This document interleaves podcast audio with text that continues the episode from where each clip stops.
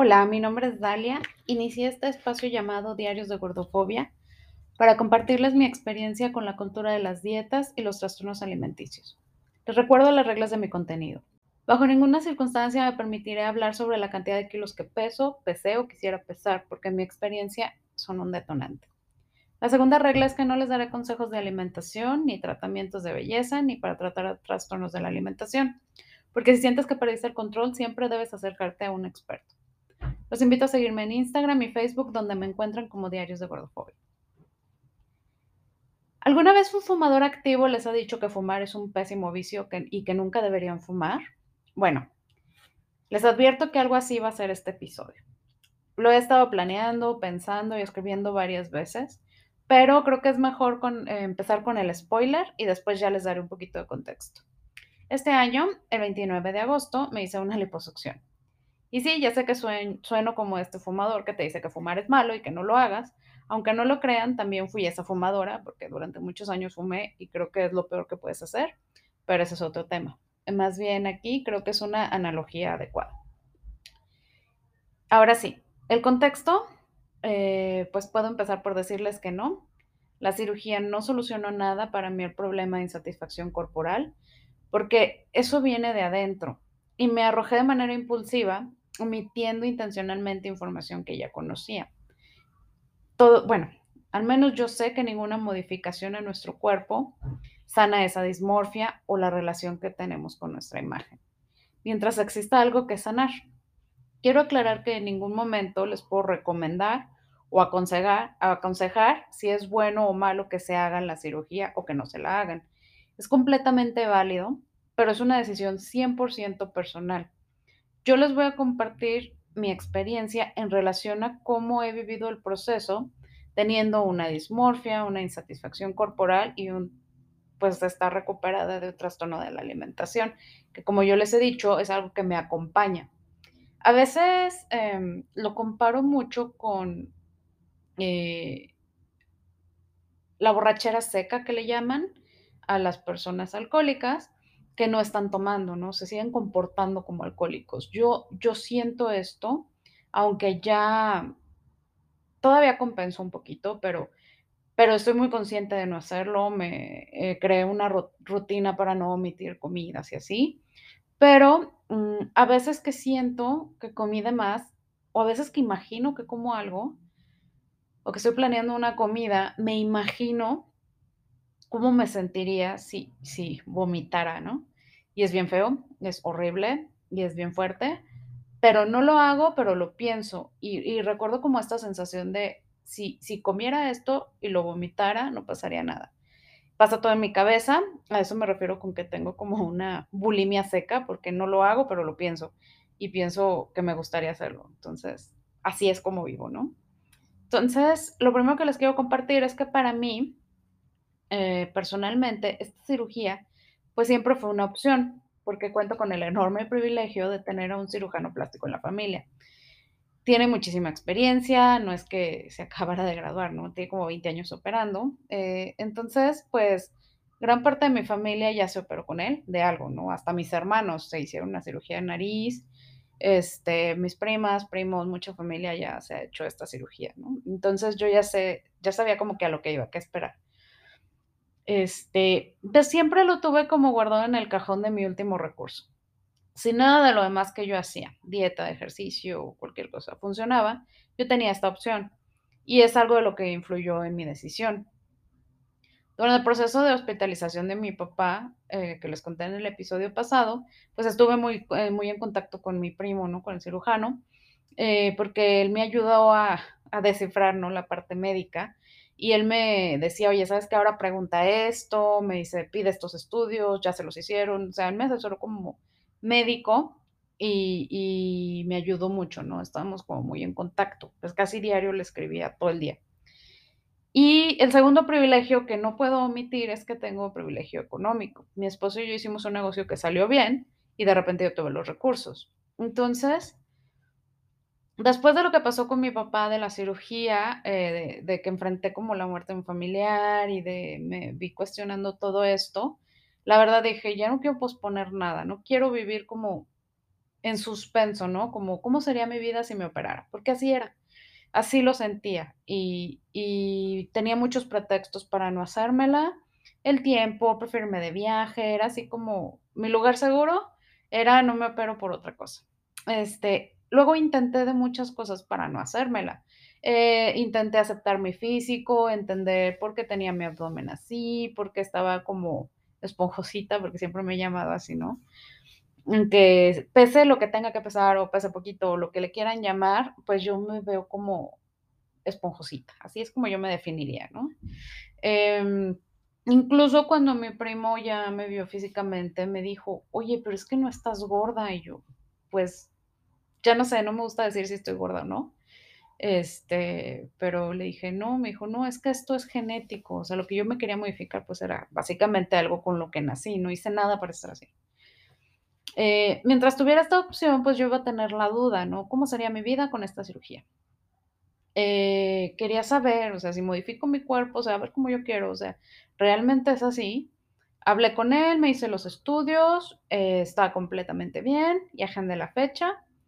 Y, pues, no sé si yo me intenté convencer o si realmente lo pensé, pero yo comparé la cirugía en ese momento cuando la agendé con cualquier otra modificación que había hecho, ¿no? Y y dije: "Bueno" realmente, aunque no sea una cirugía plástica, todo el tiempo estamos modificando nuestro físico.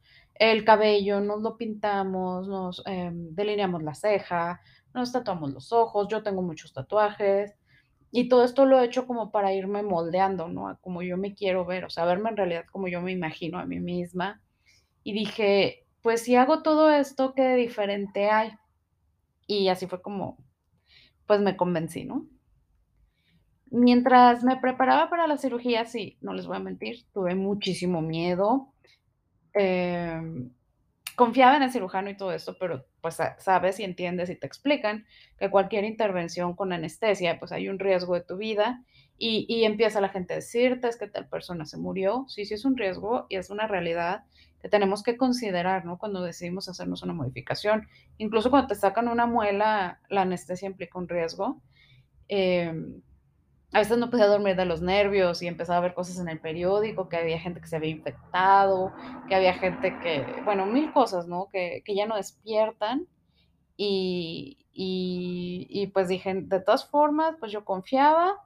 Eh, estuve platicando con mi esposo, él siempre me apoyó, me dijo: "Pues te puedes arrepentir, no lo tienes que hacer, em, no es necesario, dile que siempre no la quieres y, pues, ya no pasa nada, o sea, no vamos". Y ya pues también fue parte de nunca sentí presión de nadie, o sea, mis papás era lo mismo de: "Pues no lo hagas, o sea, simplemente no es necesario, está". Es como que el sentir que era mi decisión, también fue me tranquilizó. Entonces, pues todo se fluyó, eh, lo dejé literal en manos de Dios y dije: "Si hay algo que me va a salir mal, que me va a salir que no va a estar bien, pues no me dejes hacerlo, o sea, que se cancele", no sé, cualquier cosa. Y pues no, todo fluyó bien, em, y fui, este, salió la cirugía y todo. Obviamente me explicaron, pues, todo el proceso de recuperación. Una de mis primas que ya ha pasado por esta cirugía, me me dijo todo lo que le había pasado, pero en mi mente yo dije: "No, eso no me va a pasar a mí". Este, yo tengo un umbral del dolor superalto, en 2 semanas yo ya voy a estar fresca como una lechuga. Y pues no, o sea, sí es algo bien fuerte, eh, es una cirugía muy invasiva. Y en mi caso sí ha sido un proceso lento, no, la la recuperación no fue como yo esperaba de 15 días y ya estoy bien.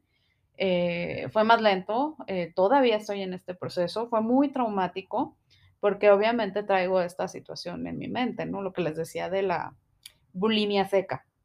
Eh, yo tengo asuntos con mi imagen que no he sanado, o sea, por mucho que que esté hablando de esto y todo, yo se los he dicho, es un proceso constante. Yo, eh, creo que todos los días amanezco queriendo ser más delgada, aún ahorita, después de la cirugía. Mm, esta recuperación ha puesto a prueba mi paciencia, es muy lenta para mí. Eh, cada quien te va a decir cómo le fue. Yo he visto casos de gente que, bueno, la semana ya están casi que en la playa. Para mí no fue así. Al principio fue muy doloroso. Me sentía emocionalmente muy mal, porque la recuperación es fuerte, es una cirugía invasiva que, eh, pues casi abarca todo tu tu tu cuerpo, ¿no? eh, yo me hice, eh, lipoescultura, que fue pues me quitaron grasa del abdomen, de la espalda, de los brazos y la transfirieron a mis glúteos. Entonces, pues todo eso estaba en recuperación. Entonces mi cuerpo estaba súper hinchado, inflamadísimo, escurría líquido, tenía moretones, eh, algunos puntos, bueno, una cosa muy impresionante cuando me bañaba y me veía era así de, este, ¿qué hice, no? Me sentía muy culpable. eh, los primeros días, como las primeras tres semanas, estaba yo muy arrepentida. Eh, decía, ¿cuánto tiempo voy a estar así? ¿Cuánto tiempo me va a doler? ¿Cuánto tiempo voy a tener insomnio? Porque al principio me dio insomnio. Y dije, otra vez sometí a mi cuerpo a tanto sufrimiento por llegar a un estándar de cómo quiero que se vea mi cuerpo que está perfectamente sano, pues no me gusta. Yo sabía que era parte de la recuperación, ¿no? Todo esto que les digo de moretones, sangre y así. Pero me parecía increíble que sabiendo lo que sé, regresé a ese punto de quiero ser delgada sin importar qué. Eh, ya pasaron ahorita casi cuatro meses, mi piel sigue súper sensible, todavía me lastima en, algún, o sea, en algunos movimientos, ya puedo hacer mi vida completamente normal, pero todavía estoy recuperándome. Eh, sigo usando una faja como con tablas. Eh, esta recuperación es un, es un, proceso de tiempo completo, 24 horas. Um, tienes que estar cuidándote eh, porque, les digo, es una cirugía muy invasiva que, que pues no es tan fácil, ¿no? No es como en 15 días, como yo lo pensé. Eh, entiendo lo incre increíblemente privilegiada que soy, porque mi negocio me da la oportunidad de tomarme mucho tiempo libre, eh, de tomar el reposo que necesité, de pagar masajes de recuperación. Fueron como dos meses de masajes mmm, que duelen muchísimo, en mi caso dolieron muchísimo. Entonces, la verdad sí, sí tengo un, un, acceso al privilegio donde puedo como darme estos lujos, es un lujo. Intenté durante toda la recuperación hacer el body checking, ya saben, ya les había contado que tengo la costumbre de mirarme en el espejo y asegurarme que sigo gorda. Los primeros días pues usaba ropa muy holgada, todavía la sigo usando, para no estar al pendiente de mi físico, pero conforme te vas recuperando y desinflamando, regresaron mis malos hábitos. Me sentía culpable cuando comía. Comer fue un tema, porque al principio, por la cirugía, la anestesia y todo, la verdad no tenía mucha hambre y tenía que obligarme a comer como nutrientes, ¿no? Me fijaba mucho en que cubrir ciertos nutrientes porque mi estómago no daba para comer. Pero ya después, cuando empecé a recuperar mi hambre normal y todo, me pasó lo mismo eh, de cuando quería recuperar mi forma de comer intuitiva, ¿no? O sea, ya no sé qué comer porque todo engorda. Y, y, pues el miedo de recuperar el peso se acentúa en esta, este paso de la cirugía, ¿no? No, no me quería confiar y, y, bueno, saber que a lo mejor me confiaba y que todo había sido en vano, es, era como un, shock al principio. Me veía al espejo y entre las tablas, las fajas, eh, llegó un punto y había veces que me veía peor que antes. O sea, yo, yo me imaginaba peor que antes y me enojaba con mi cuerpo porque decía, es que ni con esta cirugía, o sea, ni eso me sirve. Como si fuera algo que yo podía controlar, ¿no? Eh, voy a quedar, no voy a quedar como yo quiero. Eh, hubo días en que empecé a tener mucho miedo y culpa. La cirugía como opción era mi as bajo la manga. Y pensaba que ya que lo hiciera iba a solucionar todos mis problemas y quedaría con el cuerpo que yo quería y ya no iba a volver a pensar esto. Pero ya lo había hecho, ya había, ya me veía al espejo y tenía miedo de, de compararme con otras personas, ¿no? Que se han hecho esta cirugía y pensando por qué, o sea, por qué tal o cual persona ya se recuperó, quedó con más cintura, quedó con más trasero, quedó más bonita. Eh, los pensamientos sobre mi cuerpo, sobre que mi cuerpo no, no era suficiente, regresaron. De la misma manera en que lo comparo, ¿no? Como veo a las personas que hacen mucho menos ejercicio que yo con mejores resultados y entonces me da muchísima tristeza y frustración pensar que mi cuerpo no, sin importar a lo que lo sometiera, no iba a ser como yo quería, como si eso lo hiciera malo, sin agradecer a pesar de todo, al contrario, ¿no? A pesar de todo lo que le hago, funciona de una manera espectacular, estoy completamente sana, pero pues esta bulimia seca que les digo hace que no, no importa cómo funciona mi cuerpo, sino cómo se ve.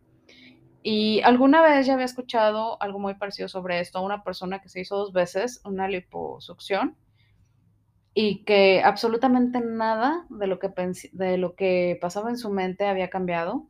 Ella tenía un padecimiento de atracones y decía que nunca no se habían curado hasta que ella cambió de adentro, sanó, eh, eh, pudo soltar esa parte, pero las cirugías no sirvieron para eso. Y pues yo no le creí, ¿no? Cuando lo escuché hace muchos años, decía: "Ay, no, pues claro, es que ella ella no sabe", ¿no? Pero ahorita sí les puedo decir, apenas van 4 meses, o sea, no puedo serme experta en esto, pero si no arreglamos el origen, que es mucho más profundo de cómo nos vemos, es cómo nos sentimos, cómo habitamos nuestro cuerpo, ninguna modificación corporal va a cambiar nuestra insatisfacción corporal. Ahora, esto es algo que ya me preguntaron y que sí me gustaría como responder. ¿Lo volvería a hacer sabiendo lo que ya sé? Yo creo que sí. Porque les digo, era este as bajo la manga, ¿no? Es una cosa que me daba comezón en la cabeza. Decía, es que, ¿y si, y si lo hago y cómo voy a ver? ¿Y si nunca lo hago? Mm, me iba a quedar como con la expectativa, ¿no? Eh, pude verme, ya ahorita que estoy un poquito saliendo de la recuperación, como muchas veces me lo imaginé, ¿no? Como me imaginé a mí misma. Ya me quité como esta comezón en la cabeza de saber cómo se, se vería mi cuerpo sin estar esponjoso como yo me, me describo. Mm, ¿Regresaría por una segunda cirugía? No, eso sí no. Es un, el dolor, el estrés, la recuperación es, es lenta, es larga, es de tiempo completo. Eh, no, no, no me gustaría regresar a hacer otra. Eh, creo que ya usé esa carta, ya sé, ¿no? Ya sé qué esperar, ya sé qué hizo mi cuerpo, ya sé cómo se ve, ya sé, ya sé. Ya no tengo nada bajo la manga, ya, ya quemé todas mis cartas y sé, obviamente, ya lo sabía, pero pues no lo quería aceptar, que no es la solución. Ahora me, me toca, como que ya usé todo esto, ahora sí ya no tengo pretextos para, enfocar, para no enfocarme en sanar mi mente. El primer paso ha sido la ropa y ha sido un tema muy importante, porque ya no sé cómo vestirme. Mm, cada que intento algo diferente, de probarme la ropa que yo pensaba en el supuesto de, de tener tal cuerpo, ¿no? Yo pensaba que iba a usar si mi cuerpo fuera estético. Eh, ahora me pasa que no me siento como yo misma. Me, me acostumbré mucho a ocultar lo que no me gusta de mi cuerpo, que me siento como una impostora usando ropa que, que siento que no es para mí. Eh, hace poco me probé un vestido, mi esposo estaba así de, wow, te ves súper bien, mira, ya viste, todo valió la pena, no sé qué. Y me agarró un ataque de risa en el espejo, porque yo sentía que la persona que estaba viendo en el espejo no era yo, era como este, una estafadora, ¿no? Em, este as bajo la manga cambió, ahora ya no es la cirugía que podría hacerme en algún momento, eh, ahora es la faja, como que me hice muy dependiente de la faja que tengo que usar, que ya se está acabando el tiempo en que, la tengo que usar. Y pues me oculto, ¿no? Todavía la tengo que usar, me, me tengo que vestir así, no se nota porque pues tengo que, que, usarla y no me queda la ropa y es incómoda, pero sé que lo estoy haciendo porque eh, pues me quito la presión de enfrentar comentarios de, no sé, siento que, esto pasa en mi cabeza, ¿no? Como comentarios de evaluación de otras personas, no sé quién, la gente imaginaria, eh, de comparación, ¿no? La, la comparación, la gente puede ser muy hiriente, entonces eh, siento que van a decir que quede mal, que no quede como tal persona, que para qué batallé si no iba a quedar bien, no sé. Este, y les digo, todo esto es de gente imaginaria, porque pues nadie me ha dicho nada. Entonces el pretexto de la faja, de usar la faja y de no vestirme eh, diferente, pues me hace sentir como en una zona de confort. Eh, creo que ya puedo decir que hice de todo para ser delgada, al menos todo lo, lo que yo tenía a mi alcance. Y, y aunque al parecer ya lo logré, este, porque sí, sí hubo muchos cambios, ¿eh? Físicamente sí, ya me deshice de este abdomen abultado del que siempre me quejaba. Mm, ya me queda ropa que antes ni me podía medir, o sea que ni de broma, pero pues no me animo a dar como ese paso, ¿no? De aceptar. Eh, la comida, la, mi imagen y la insatisfacción corporal todavía siguen usando mucho espacio en mi vida. Eso no ha cambiado. Creo que adentro sigo siendo yo la misma persona y ahora ya no sé cómo integrarlo con mi afuera. Creo que estoy ahí. Para mí era muy importante usar este episodio como cierre de temporada, porque engloba uno de los grandes, de los tres grandes acontecimientos de este año, ¿no? Que marcaron como mi vida. Y conforme ya estoy saliendo a la recuperación, este, pues es inevitable que se junten como dos preguntas y que la verdad espero que ustedes me acompañen a resolver. ¿Qué sigue para mí después de la cirugía? Eh, ahora, no sé, cómo sanar la parte mental, cómo va a ser mi relación con la comida. Mm, ahora que espero ya me sienta bien con cómo me veo, cómo me he visto y todo esto, no sé cómo voy a hacer. Seguiré con este, sintiéndome como una impostora, no sé, muchas preguntas, ¿no? Y, y, la segunda pregunta, que es como lo que importa en este momento para el podcast, es qué sigue para este podcast en 2023. Yo sentí como mucha culpa de toda la información que le estaba compartiendo, mis anécdotas y todo, porque dije, ah, ya me operé, ya no voy a tener derecho a hablar sobre esto, pero como les decía, esta parte mental pues no está sanada, o sea, nada más me, eh, me operé y puse como un curita, pero de adentro yo me siento igual, eh, de adentro pues las conductas compensatorias siguen estando latentes, mm, de repente les digo, me siento mal por querer comer ciertas cosas y, sigo pensando en cómo descomerlas. Mm, evito acercarme a ciertas reuniones donde sé que va a haber cierta comida. O sea, eso pues no cambió. Entonces, como les decía en otros episodios, no me gustan eh, estos grupos o comunidades donde te dicen qué hacer para formar parte, ¿no? Pues yo, estas son mis anécdotas siempre ha sido como cuestionar, como pensar, como reflexionar, decir, oye, todos hemos pasado por esto, porque lo que más me comentan ustedes es, es que no manches, a mí me pasó. Entonces, mientras sigamos compartiendo estas cosas que nos hacen tanto daño y que marcan tanto nuestra vida, porque es algo que nos determina mucho y nos limita. Esto es una forma, como les contaba en el episodio de feminismo, es una forma de control y nos tienen tanto tiempo pensando en nuestro físico que no podemos hacer otra cosa. Y, y ahorita yo lo hice, ¿no? Hice algo súper invasivo en mi cuerpo para modificar mi físico. Entonces, eh, pues, no sé, siento que ningún movimiento nos debe limitar. Eh, hay que tener mucha responsabilidad y cuidado. Por eso estoy haciendo como el, pues les estoy diciendo todo realmente, ¿no? Lo que he hecho, lo que ha pasado, lo que hice para, pues ustedes tienen la información y saben, si hay algo aquí detonante para ustedes, es mejor que no me sigan, este, porque es más importante siempre su salud mental que forma parte de tal o cual comunidad. Nuestra salud mental es lo primero, y si hay algo que te incomoda, te molesta, te enoja, no te cuadra, no te hace sentido, déjalo, no importa que sea en este caso yo. Me encantaría que se quedaran aquí, que me ayudaran a seguir compartiendo, que me ayudaran a seguir creciendo, pero si a ustedes eso pone de por medio, les afecta, o sea, a ustedes les, eh, les causa algo que no hace clic, mejor busquen otro lado, ¿no? Este, benditas redes nos dan la oportunidad de seguir y dejar de seguir el contenido. Antes no teníamos esa opción, ¿no? Toda la información era de, una sola vía y ahorita nosotros podemos elegir lo que consumimos, entonces esa es una invitación que dejo abierta. Y eh, por esto mismo decidí continuar con la segunda temporada. Espero que me acompañen.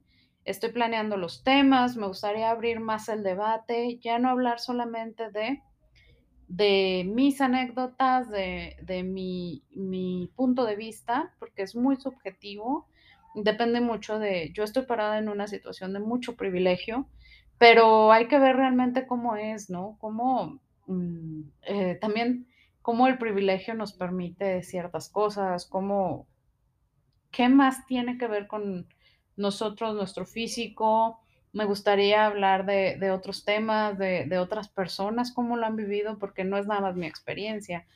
Mm, cómo lo ve más gente, ¿no? Quiero crecer aquí, quiero hablar de más cosas y debatir y cuestionar.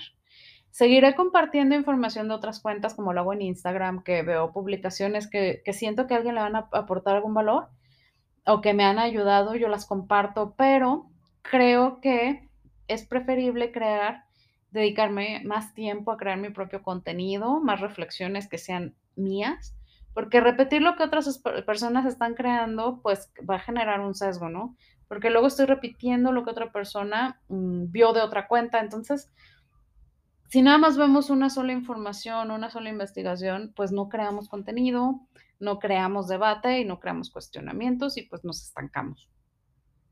Es, muchísimas gracias por escucharme esta temporada. Me tardé mucho tiempo, pero fue, es una comunidad que me ha dado mucho eh, cuando las leo, porque leo todo lo que me dicen. Em, mm, la verdad, sí, pues me siento muy responsable de lo que digo aquí, de, de, cómo lo digo. Entonces, me tomo mucho tiempo de planear de cada episodio, que sea real, de que no sea repetir otras cosas o que sea como falso, queda bien, ¿no? Esto es como crudo y real. Las espero en el primer episodio de la segunda temporada, que llegará en enero del siguiente año. Espero que sean las primeras semanas, pero las invito a seguir cambiando el discurso, cuestionar todo lo que hacemos, cómo lo hacemos y por qué lo hacemos. Eh, si estos pensamientos de compensación, ahorita en estas fechas, ¿no? Eh, tienen pensamientos de compensación, de culpa, de dieta, de gordofobia, porque va a pasar, ¿no? La gente no mide sus palabras. Si todo esto regresa, no te sientas culpable. Somos personas cambiantes y eso está bien. A veces vamos a estar mal, a veces vamos a estar bien. No somos como una foto estática, somos seres vivientes que, que, eh, incluso durante el mismo día podemos tener cambios de humor, ¿no? Eh, entonces, no te sientas culpable. Lo importante es saber qué podemos hacer con las herramientas que tenemos, con la información que tenemos y no dejar que controle nuestra vida. Como les decía al inicio de este episodio, estoy consciente y sé que sueno como la fumadora que te dice que no fumes, pero pues somos humanos, no soy perfecta. Esto es como, como se los he dicho muchísimas veces, un anecdotario. No son lo que yo he vivido, es mi experiencia que no representa ningún hecho científico ningún, pues no pasa de la anécdota, ¿no? De, yo no estoy aquí porque creo que lo sé todo, estoy aquí porque estoy aprendiendo y, y, entiendo esta responsabilidad, entonces las invito a que hagamos crecer esta comunidad y las espero para la segunda temporada. Muchísimas gracias por haberme escuchado.